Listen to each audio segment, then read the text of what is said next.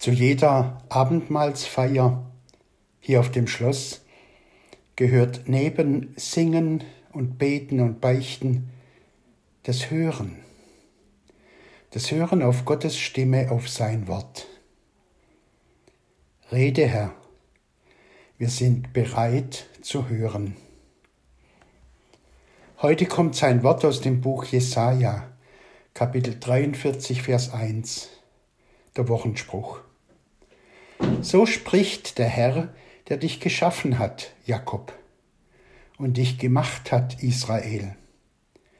Fürchte dich nicht, denn ich habe dich erlöst. Ich habe dich bei deinem Namen gerufen. Du bist mein. Vor sechs Jahren habe ich dieses Wort meiner Enkeltochter Nina bei ihrer Taufe zugesprochen. Ihr Vater war vor 20 Jahren hier auf dem Schloss in der Jahresmannschaft. So spricht der Herr, der dich, Nina, geschaffen hat. Der wollte, dass es dich gibt. Du bist kein Kind des Zufalls, keine Laune der Natur, sondern ein Gedanke Gottes, ein schöner noch dazu. Du bist ein Wunsch, den Gott sich selber erfüllt hat. Gerade dann, wenn wir Selbstzweifel haben, und ich kenne das auch, sagt Gott, hör auf mich, glaube mir, du bist gewollt, geschaffen aus Liebe und geschaffen zur Liebe.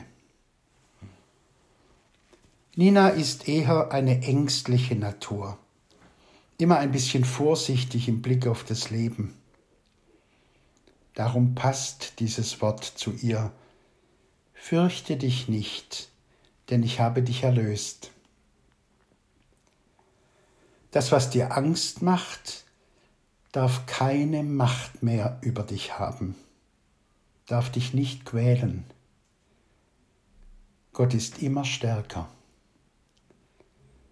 Gottes Gegenwart ist so stark, dass alles andere, alles Dunkle, alles Schwere keine Macht mehr an dir haben darf.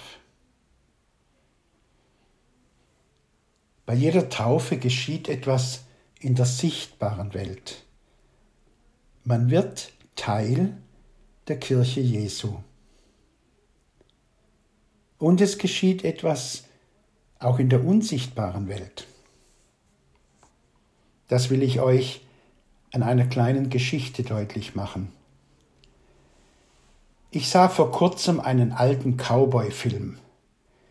Die Männer mit ihren großen Cowboyhüten ritten durch die Prärie und fingen mit dem Lasso Wildpferde ein. Und dann brachten sie sie zu ihrer Farm. Und dort bekamen die Pferde ein Zeichen ins Fell gebrannt. Jetzt konnte jeder sehen, das sind keine wilden Pferde mehr, sondern die gehören jemandem. Die haben einen Herrn und Besitzer. So hat Jesus seinen Namen in deine Seele geprägt. Du bist sein. Fürchte dich nicht.